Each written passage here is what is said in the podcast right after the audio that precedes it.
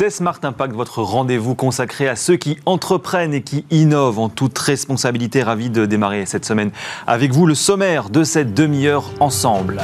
Notre invitée dans un instant, Caroline Néron, directrice générale du mouvement Impact France, mouvement d'entrepreneurs qui milite pour des entreprises plus sociales, plus écologiques et qui lance son Tech for Good Score, un outil de notation sociale donc et écologique de la tech.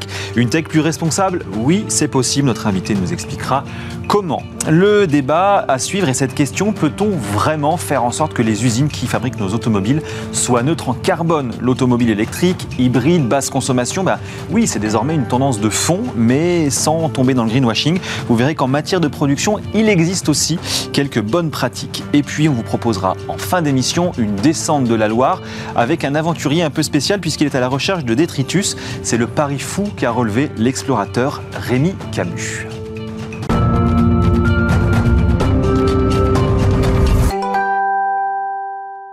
Et notre invitée aujourd'hui, c'est Caroline Néraud. Bonjour. Bonjour. Merci d'être avec nous, directrice générale du mouvement Impact France. On rappelle d'ailleurs en un mot ce que c'est le mouvement Impact France. Un peu plus de 6 000, 7 000 adhérents quasiment, là, c'est ça?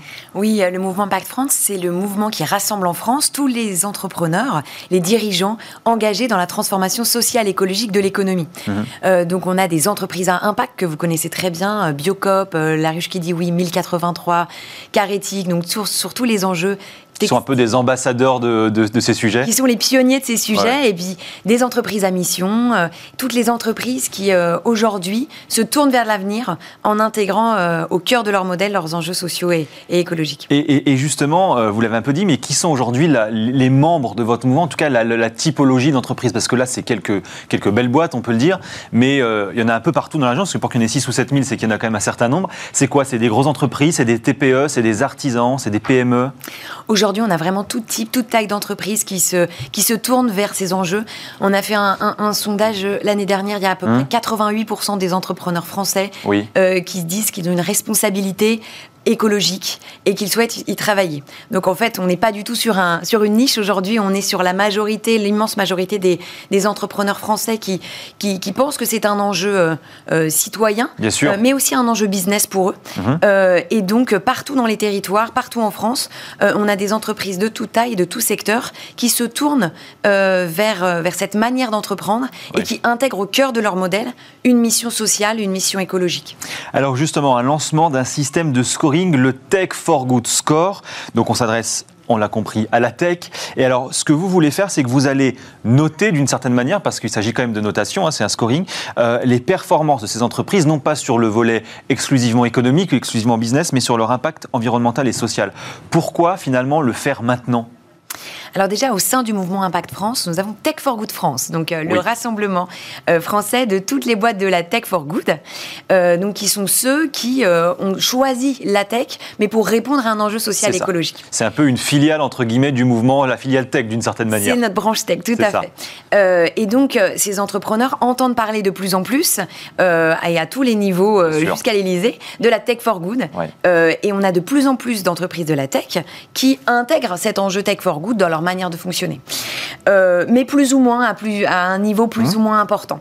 Et en même temps, pour faire l'économie de demain, euh, on sait qu'elle sera tech, numérique, bien sûr. On sait et on est persuadé qu'elle sera aussi sociale et écologique parce que ces transitions vont ensemble et doivent aller ensemble pour, euh, pour avancer. Donc, euh, ils ont souhaité faire euh, donner de la visibilité d'abord à toutes les entreprises tech qui ont envie de s'y mettre, ce sur quoi il faut s'engager, on peut s'engager pour se transformer, et puis aussi pour les entreprises qui, qui sont euh, qui, oui, qui ont envie de se lancer. Qui ont envie de se lancer et puis qui, qui, euh, qui, qui, disent aujourd'hui qu'ils veulent intégrer cet enjeu et qu'ils le revendiquent, euh, bah, qu'elles puissent positionner à quel niveau d'engagement elles sont. Oui, parce que c'est ça qui est intéressant en fait. C'est que vous le dites très bien d'ailleurs, on est là pour finalement mettre en lumière, montrer ceux qui font des efforts et qui sont plutôt vertueux en la matière, mais il ne s'agit pas de faire un scoring pour faire du name and shame et de dire lui, c'est pas très bien quoi. Non, justement, l'enjeu c'est de dire que tout le monde peut y aller. C'est ça. et que il, mais par contre, il faut de la transparence, il faut dire où on part mm. et où on va. Et donc notre enjeu, c'est d'aller chercher tout le monde pour, euh, pour le faire, mais d'être transparent pour éviter aussi ce, ce good washing quoi, qui peut aussi exister. Et, mais, est-ce que, est -ce que le, le, scoring, il est là aussi pour D'une certaine manière, parce que parfois la tech, elle peut avoir des choses à se reprocher. Euh, alors peut-être pas forcément les quelques petites startups vertueuses que vous avez citées, mais, mais de manière générale, la tech parfois elle a des choses à se reprocher sur l'ensemble de ses comportements sociaux et environnementaux. Et bien sûr, en fait, déjà toutes les entreprises potentiellement ont des externalités négatives et doivent y travailler. Personne n'est parfait et euh, même les entreprises qui sont chez nous, elles sont en, en phase d'amélioration. Euh, et évidemment, la tech, l'empreinte écologique de la tech, euh, les inégalités et les et l'absence de diversité dans la tech, on sait que les acteurs euh, existants sont bien conscients de ça et sont dans des, dans des enjeux de, d'amélioration. Et donc l'enjeu, c'est comment ils vont pouvoir remettre ces, ces enjeux euh, au cœur de leur, de leurs préoccupations, donner de la visibilité sur tout ça, et puis s'inspirer et aller, aller travailler avec les acteurs de la tech for good, qui sont aussi des acteurs qui ont des solutions euh, pour s'améliorer. Alors justement, Karine, Caroline Néron, pardon, qu'est-ce qu'on regarde aujourd'hui quand on note l'impact environnemental et social justement de la tech? C'est quoi les critères aujourd'hui de, de notation et de sélection justement? Alors déjà, il y, a des, il y a des critères qui sont ceux de pour toutes les entreprises, euh, qui sont euh, l'enjeu euh, d'impact environnemental, mhm. d'empreinte carbone, par exemple, de biodiversité, d'impact social, d'inclusion, de diversité, de partage aussi de la valeur et, et de la gouvernance. et donc ça, c'est une partie, évidemment, de, du scoring. L'autre partie est totalement liée à la tech et, c'est, comme je vous le disais, l'empreinte environnementale de la tech. Euh, où est-ce que euh, euh, est stocké, sont stockées les données? Quels sont les salariés? Qui sont les salariés tech? On sait qu'il y a un gros enjeu sur la parité de ces, de ces salariés. Comme, je vous le disais, la diversité. il y a aussi l'enjeu de quels sont les outils qu'on utilise, le reconditionnement de ces outils. Donc voilà, il y a des enjeux qui sont liés à l'entreprise et il y, a il y a ces enjeux presque finalement copier, mais sur l'action clé tech euh, euh, et, les salariés et les, acteurs de la tech. Et justement, les acteurs de la tech, c'est tous les acteurs de la tech aujourd'hui ou c'est seulement ceux qui sont candidats pour être notés, entre guillemets Sous-entendu, est-ce que ce sont les quelques startups adhérentes de votre mouvement ou si vous allez aussi aller voir euh, hum. bah, les GAFAM notamment? Est-ce que, est que ça, ça fait partie aussi du, du, critère et du jeu, entre guillemets, que vous allez mettre en place? Bien sûr, euh, si on fait un Tech for Good Score, c'est pas pour rester entre nous et pour se dire qu'on est super. Euh, l'enjeu, c'est justement d'aller chercher tous les acteurs de la tech qui ont travaillé sur ces questions et bien sûr les GAFAM. et ce qui est intéressant, c'est d'aller chercher ceux qui créent, ceux qui, mhm. dès le mhm. départ, peuvent intégrer ces enjeux, et puis ceux qui sont existants et qui doivent se transformer. Mais, mais est-ce que cette, euh, dire, cette transformation numérique, cette transition écologique, c'est finalement pas un peu contradictoire parce que on voit, euh, on l'a vu notamment avec les confinements, on était beaucoup sur les services digitaux, donc euh, développement des serveurs qui sont consommateurs déjà d'énergie, parfois les nouvelles technologies elles sont aussi consommatrices de métaux rares, etc. Bon, est-ce que c'est pas un peu contradictoire finalement parce que plus on aura de développement technologique, plus on aura ces problématiques, ces externalités négatives comme vous le disiez tout à l'heure? Oui, alors de toute façon, euh, quand l'économie crée des externalités négatives. C'est-à-dire que, si vous voulez, même Biocop, euh, ils ont des camions qui viennent les livrer. Donc il y a un moment, euh, si on fait économie, on a. Mais la, question, c'est comment on, prend conscience de ces externalités et qu'on travaille à, les, à, les, baisser. Et puis après, comment, au-delà de ça, on intègre des missions sociales et écologiques dans le cœur de, son, de ce modèle. C'est-à-dire comment la tech peut servir aussi au bien commun. Et on, a vu que c'est un outil qui peut être extrêmement précieux, euh, aussi en temps de crise, euh, mais qui peut apporter des solutions nouvelles à des problématiques actuelles. Et c'est bien perçu justement ça par les entreprises. Vous avez déjà des premiers tours. Comment est-ce qu'ils perçoivent justement ces choses-là? Alors, euh, c'est pas pour rien qu'on l'a sorti euh, à Vivatech et on est eh très en lien avec Vivatech. Euh, c'est parce que c'est la prise de conscience d'une nouvelle génération d'entrepreneurs. et ben elle traverse principalement la tech parce que on a des entrepreneurs assez jeunes effectivement, et, et, qui finalement ont besoin aussi que les règles du jeu soient posées et d'avoir une visibilité sur, euh, sur ce qu'il faut faire. Donc, euh, pour l'instant, on a plutôt de très bons retours mhm. euh, d'acteurs qui sont un peu intéressés par ces questions et qui ne savaient pas trop comment le prendre.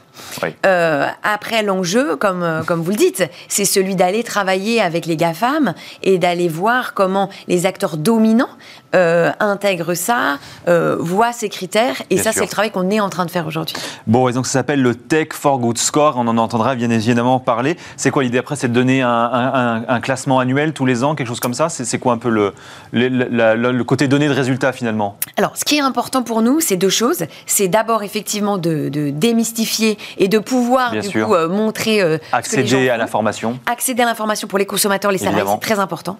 La deuxième chose, c'est aussi potentiellement de faire bouger euh, les pouvoirs publics autour de ça. Pourquoi?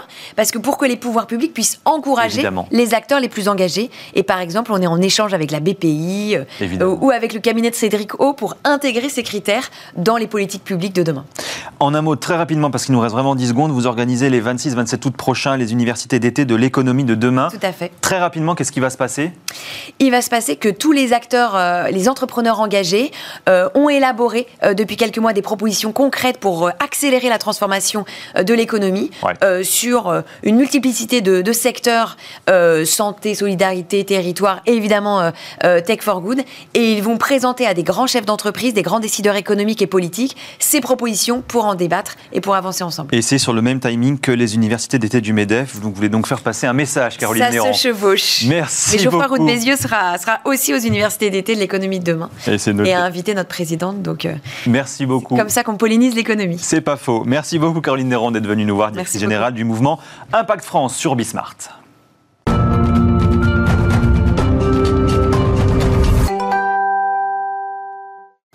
C'est désormais une tendance de fond. Impossible de parler automobile sans parler évidemment environnement. Rien qu'en 2020, plus d'un véhicule sur 10 vendu en Europe était soit un véhicule électrique, soit un véhicule hybride à batterie. Oui, mais alors, une fois qu'on a dit ça, qu'en est-il des usines qui fabriquent ces véhicules? Sont-elles véritablement neutres en carbone, comme euh, le clament certains constructeurs? S'il y a évidemment, indéniablement, hein, des efforts euh, en la matière, quelle est la part finalement de communication aussi un petit peu dans tout cela? On va en parler avec nos invités. Aurélien Schuller, bonjour. Bonjour. Merci d'être là. Vous êtes en charge des pôles, du pôle euh, mobilité et du pôle énergie chez Carbone 4, cabinet de conseil dans la stratégie bas carbone et l'adaptation au changement climatique. Merci d'être avec nous et nous sommes également avec Vincent Saliment. Bonjour. Bonjour Julien. Merci d'être avec nous, président du directoire de BMW Groupe France, marque automobile que l'on ne présente pas, évidemment marque avec un S d'ailleurs, BMW et Mini, euh, qui se borde bien d'ailleurs, hein, je le disais, bon premier trimestre euh, dans le monde et en France. Parenthèse très rapide justement, mais puisqu'on parle un petit peu de ces sujets, euh, les modèles électrifiés de BMW et, Mini aujourd'hui, ça donne quoi en termes de volume d'activité pour vous? Alors cette année, ça va représenter un tiers de nos ventes. BMW, oui, BMW Groupe France, c'est trois marques, vous le disiez tout à l'heure, marques au pluriel, BMW Mini et BMW Motorrad du deux roues. On a du 100% électrique et de l'hybride rechargeable sur les trois marques. Hum. Et globalement, on sera à un tiers de nos ventes aujourd'hui. Euh, pourquoi autant? Parce qu'effectivement, c'est beaucoup plus que les chiffres que vous avez annoncés tout à l'heure, parce qu'on a commencé très tôt. En mhm. fait, euh, euh, vraiment, le BMW Group France est, le BMW Group, pardon, est un, acteur engagé dans la protection de l'environnement, dans la lutte contre le réchauffement climatique et dans le développement de la mobilité durable. Et il y a 50 ans qu'on a créé notre première direction du développement durable. Et justement, comment ça se traduit aujourd'hui euh, sur la fabrication, sur la conception de vos modèles? Alors, sur la production d'ailleurs, plus que sur la conception, parce que c'est évidemment deux choses différentes. Comment vous regardez ce ce sujet-là aujourd'hui? La première chose, c'est que justement, contrairement aux autres constructeurs, on ne regarde pas uniquement les émissions de CO2 et le, le carbone à l'usage on a une approche sur la totalité de la chaîne de valeur. On travaille avec nos partenaires pour progresser sur l'approvisionnement. On s'engage à baisser les émissions de, CO2 sur la production et ensuite on regarde à l'usage et on va même au recyclage. Et nous nous sommes engagés dès maintenant à baisser d'un tiers, de 33%, nos émissions de CO2 entre aujourd'hui et 2030. Vous n'avez pas, comme certains constructeurs le clament haut et fort, des usines zéro carbone, neutres en carbone. Alors, nous avons, et soyons pragmatiques, soyons réalistes, on en parlait tout à l'heure avec Aurélien, exactement, euh, nous avons des usines depuis l'année dernière qui sont 100% alimentées en énergie renouvelable. C'est de l'hydraulique, du mhm. photovoltaïque ou de l'éolien. Et ensuite, en fin d'année, nous aurons des usines qui seront en zéro neutre en carbone. Euh, mais c'est vrai que l'énergie renouvelable fait que ça permet d'économiser des émissions de CO2. Mais il y a quand même de la génération de chaleur, donc il y a quand même du CO2. Et pour ça, on achète des certificats, on achète des programmes mhm. euh, qui permettent de baisser. Je vais juste vous donner un exemple. Euh, c'est qu'on on participe sur un programme en Inde pour faire en sorte que la cuisine se fasse plus avec du, bois brûlé, tout simplement, qui émet beaucoup de CO2 et qui abîme la santé des enfants, mais pour faire en sorte de leur produire des outils qui soient modérés moderne en termes de cuisine. Alors justement, René Schuller, vous nous dites dans beaucoup de vos, travaux chez Carbone 4 que oui, il y a des efforts qui sont faits en la matière, en matière de production d'automobiles, mais une usine auto aujourd'hui neutre en carbone, c'est pas possible, ça n'existe pas. Oui, tout à fait. Alors, je précise que c'est pas seul Carbon 4 qui crie dans son coin sur ce sujet-là. Évidemment. C'est une position qui a été reprise notamment par euh, l'ADEME, l'Agence de la transition énergétique en France, mais aussi par euh, une initiative de l'ONU mhm. au sein de la Convention cadre sur le changement climatique. Mhm. Donc, ce qu'on dit, c'est qu'un objet, euh, que ce soit un site, une voiture, ne peut pas être neutre stricto sensu, et on, on, le dit de façon euh, avec beaucoup de précautions parce qu'on ne veut pas non plus tuer dans l'œuf, jeter le bébé avec l'eau du bain sur les efforts vertueux qui sont faits par les entreprises. On parce que c'est le cas. Parce que c'est le cas. On dit juste aux acteurs les plus vertueux, vous avez tout intérêt à faire attention dans cette communication-là, parce que certains de vos concurrents pourraient faire du neutral watching, washing, pardon, alors que vous, si vous êtes vertueux, soyez rigoureux dans la façon dont vous vous engagez pour contribuer à la neutralité carbone. Parce qu'en fait, c'est ça, c'est une question de communication aujourd'hui, et même finalement une question de quel curseur, quelle définition on apporte au terme de neutralité carbone, en fait. C'est une question de définition tout à fait, parce qu'à ce jour, la neutralité carbone est, uniquement définie par les scientifiques à l'échelle mhm. de la planète, mhm. et c'est repris dans l'accord euh, de la COP21 à Paris sur le climat euh, tel quel, dans l'article 5. Neutralité, pour, euh, pour expliquer à vos téléspectateurs, c'est l'équilibre entre ce qu'on met dans l'atmosphère en termes de gaz à effet de serre et ce qu'on en enlève. Et ça, ça doit être atteint à l'échelle planétaire à horizon 2050. Ça pèse quoi aujourd'hui dans l'impact carbone de l'auto, la fabrication? Alors tout dépend du type de motorisation. Euh, pour un moteur, euh, une voiture à, moteur thermique, pardon, ça va être de l'ordre de 5 à 6 tonnes de mhm. CO2. Alors ça ne parle pas forcément en termes de volume, oui. mais si on parle de proportion, ça va être 20 à 30% de l'empreinte carbone au total de la voiture en tenant compte de ça, euh, de son utilisation où elle va utiliser des carburants et émettre lors de l'usage. Mais c'est des paramètres un peu aléatoires parce qu'effectivement il y a la motorisation, la durée de vie, le nombre de kilomètres qu'on roule, j'imagine, ce genre de choses qui pas tout à, fait aléatoire, mais c'est à l'usage. C'est effectivement à l'usage. Vous avez calculé justement ça chez BMW à peu Alors, nous, il y a un élément important, c'est que, parce que vous parliez de communication, oui. et justement l'approche du BMW Group est de dire que nous ne devons pas valider nos annonces, nous devons le faire valider par des tiers, euh, donc des sociétés de conseil, ou mmh. en l'occurrence, nous, on, est sur un programme qui est le Science Target. Mmh. Euh, euh, en fait, c'est un index qui permet de valider nos objectifs, et je vous disais tout à l'heure, moins un tiers d'émissions de CO2 sur la totalité de la chaîne de valeur d'ici 2030. C'est 200 millions de tonnes de CO2, c'est un tiers de la consommation française qui ne sera pas, euh, euh, qui ne sera pas émise. Et ça, c'est pour les usines, pardonnez-moi, mais en France, en Europe, C'est dans le monde, c'est global et sur toute la chaîne de valeur. Donc aussi en travaillant avec nos partenaires, mhm. avec nos fournisseurs. Mhm. Et on va même plus loin, puisque nos engagements engagement et nos réalisations, parce qu'il faut du pragmatisme, il faut du réalisme, euh, nous le mettons dans notre rapport annuel de gestion. C'est-à-dire que notre expert comptable, notre commissaire au compte, nos tiers, euh, quand il valide les comptes, il valide aussi les chiffres que nous annonçons en termes d'économie d'émissions de CO2. Mais est-ce que c'est pas quand même compliqué aujourd'hui finalement à quantifier tout ça? Parce que euh, il y a beaucoup, beaucoup de paramètres, les fournisseurs, l'acheminement, la production, les motorisations. Est-ce que finalement, bon, ça reste quand même pas finalement des grands exercices de communication. Est-ce que c'est quand même pas un peu compliqué de le quantifier très précisément? Comment vous faites, par exemple, vous, très précisément, pour dire, bon, bah, sur tel critère, on est bon, sur tel critère, on est un peu moins bon? Et, En fait, Julien, moi, je vous dirais, est-ce qu'il est important de quantifier ou est-ce qu'il faut mettre en place? Est-ce qu'il faut agir. et en l'occurrence, la priorité quantifiée, il y a des experts qui sont là pour ça. Je suis sûr qu'Aurélien peut le faire, il rentrera dans les détails.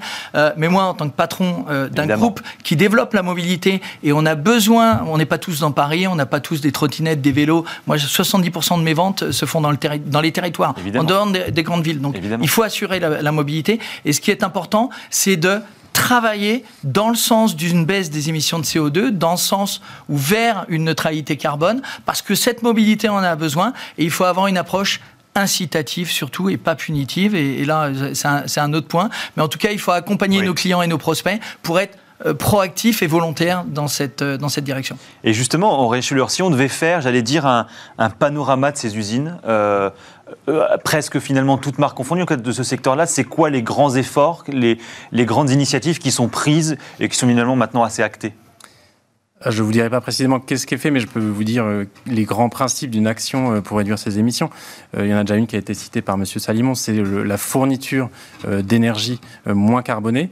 Alors avec une petite nuance quand même que j'apporterai sur la, consommation d'électricité, parce qu'il y a un petit artifice comptable. Alors il ne faut pas trop s'apesantir sur la comptabilité et aller mmh. dans l'action, je suis tout à fait d'accord là-dessus. Mais attention à ce point-là, qui est que quand on se fournit avec un certificat d'énergie renouvelable, mmh. Mmh. en fait on n'en reste pas pour autant connecté sur la plaque électrique euh, française ou européenne en fonction d'où est située l'usine. Et on dépend de moyens euh, de production d'électricité qui ne sont pas forcément renouvelables. Parce que quelle que soit l'heure de la journée, euh, l'usine va avoir besoin d'électricité. Évidemment. Alors que les moyens renouvelables vont être variables dans la production. Pourquoi aujourd'hui, Vincent Saliment, on, on fait ces efforts-là? C'est une demande du consommateur? C'est une exigence en termes de, de personnel peut-être aussi C'est aussi une question de marketing Pourquoi est-ce qu'on on, s'engage sur cette voie-là? Alors, la première raison, c'est qu'on en a besoin. De toute façon, il faut lutter contre le réchauffement climatique parce qu'il y a l'accord de Paris. Mhm. Et nous nous sommes engagés dans le cadre de l'accord de Paris et nous travaillons avec nos partenaires justement pour pouvoir mhm. respecter ces engagements. Ça, c'est le premier, euh, le premier élément. Et le deuxième point, c'est que oui, les clients le réclament. Effectivement, les clients veulent rouler, et les prospects veulent rouler vertueux. Ils veulent un plaisir de conduire, le plaisir de conduire BMW, mais augmenter, et cette augmentation va avec la préservation de l'environnement. En 30 secondes, c'est le temps qui nous reste, euh, Aurélien Schuller. Comment est-ce que vous voyez justement évoluer ces sujets-là? Qu'est-ce qui peut se passer? Qu'est-ce qui va se passer allez, dans les deux ans, dans les cinq ans? Ils évoluent massivement. Alors, on l'a vu à l'échelle de la France euh, particulièrement parce qu'il y a eu une, la, communauté financière qui s'en est saisie comme un facteur de risque. Et pour vous dire en deux mots, du coup, on a dépassé le stade du reporting, on en est au stade mmh. de l'engagement mmh. et de la gestion du climat comme un facteur de risque si on ne fait rien. Donc, on avance et c'est finalement ce qu'il faut retenir. Merci beaucoup à vous en tout cas d'être euh, venu nous voir. Aurélien Schuller, je rappelle euh, que vous êtes en charge du pôle mobilité et énergie chez Carbone 4. Et Vincent Saliment, merci beaucoup d'être venu président du directoire de BMW Groupe France, aujourd'hui sur Bismart. Smart Ideas avec BNP Paribas. Découvrez des entreprises à impact positif.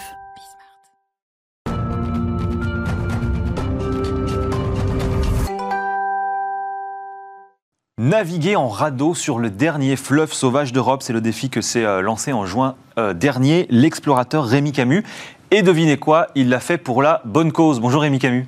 Julien. Merci euh, d'être avec nous. Vous avez donc parcouru 200 km sur la Loire, entre Nevers et Orléans, à la recherche de détritus.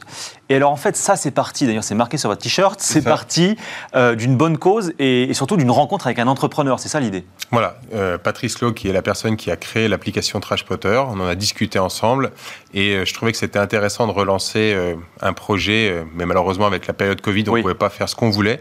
Et j'aimais beaucoup la Loire parce que c'est, vous venez de le dire, le dernier fleuve sauvage qu'on a en France. 1000 km de distance, on avait de quoi s'amuser. N'est-ce pas? Et donc, on pouvait également essayer d'entrer en contact avec la population locale et les inciter. Et on s'est dit pourquoi pas euh, allier aventure et puis message éco-responsable. Parce que donc l'application, il faut le préciser, un trash spotter, c'est une application qui permet de localiser des détritus et donc ensuite, de manière un peu citoyenne, d'aller les ramasser. C'est ça l'idée? Exactement. Soit on fait un ramassage direct, soit alors on ne peut pas le faire parce que malheureusement, on est. Oui, c'est euh, trop gros on n'a pas ce qu'il faut. Voilà. Du coup, on va géolocaliser le déchet, on va, on va directement renseigner dans l'application ce que c'est, la quantité, euh, si c'est accessible à pied, en voiture, etc. Et c'est directement géolocalisé sur une carte. Et ensuite, l'application contacte les agents communaux de certaines villes ou mhm. alors des associations localement implantées pour aller ramasser tous ces déchets. Et donc vous, donc vous avez créé une embarcation vous-même, c'est mhm. ça C'est un radeau, hein, on ne peut pas le dire autrement finalement. voilà. Pas de dérive, pas de lumière, c'est bien Exactement.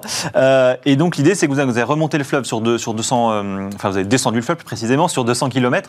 Euh, qu'est-ce que vous avez ramassé? Qu'est-ce que vous avez vu? Alors honnêtement, on était assez surpris de la qualité de la Loire au début, mais je pense que c'est parce qu'on a commencé sur une partie assez haute. Nevers, on est quand même assez haut sur la Loire. Et en fait, j'ai comparé moi la Loire un peu avec ce que j'avais vu sur le Mékong quand je l'avais descendu en hydrospeed en 2013. Sauf que la mhm. Loire, elle est à la taille de la France, que le Mékong est à la taille de l'Asie du Sud-Est. Donc on n'a pas la même quantité de déchets. Et plus on va vers l'embouchure, donc plus on va, on se rapproche de l'océan, et plus la quantité de déchets augmente. Donc au début, c'était euh, assez simple, c'était quelques bouteilles en plastique, des canettes en aluminium. Et plus on avançait, et plus on trouvait des trucs de plus en plus incroyables. On a trouvé des bidons d'huile et on a sorti une carcasse de voiture de l'eau euh, à, je sais pas, à peu près 50 km d'Orléans. Et donc, je pense que, vu que les agglomérations augmentent et deviennent de plus en plus grosses en longeant la Loire, et eh bien mhm. forcément, on a une augmentation de la, de la pollution. Et est-ce que par rapport à ce que vous vous étiez imaginé, entre guillemets, vous avez collecté plus ou moins de déchets? Est-ce que, en d'autres termes, vous avez été agréablement ou tristement surpris? Alors j'étais agréablement surpris au début et puis euh, plus on avançait et moins à la fin. Et en fait, euh, le bilan il est mitigé. Sur un, point de vue pollution, c'est catastrophique mmh. parce qu'on voit qu'il y a quand même encore une pollution très très importante en tout genre.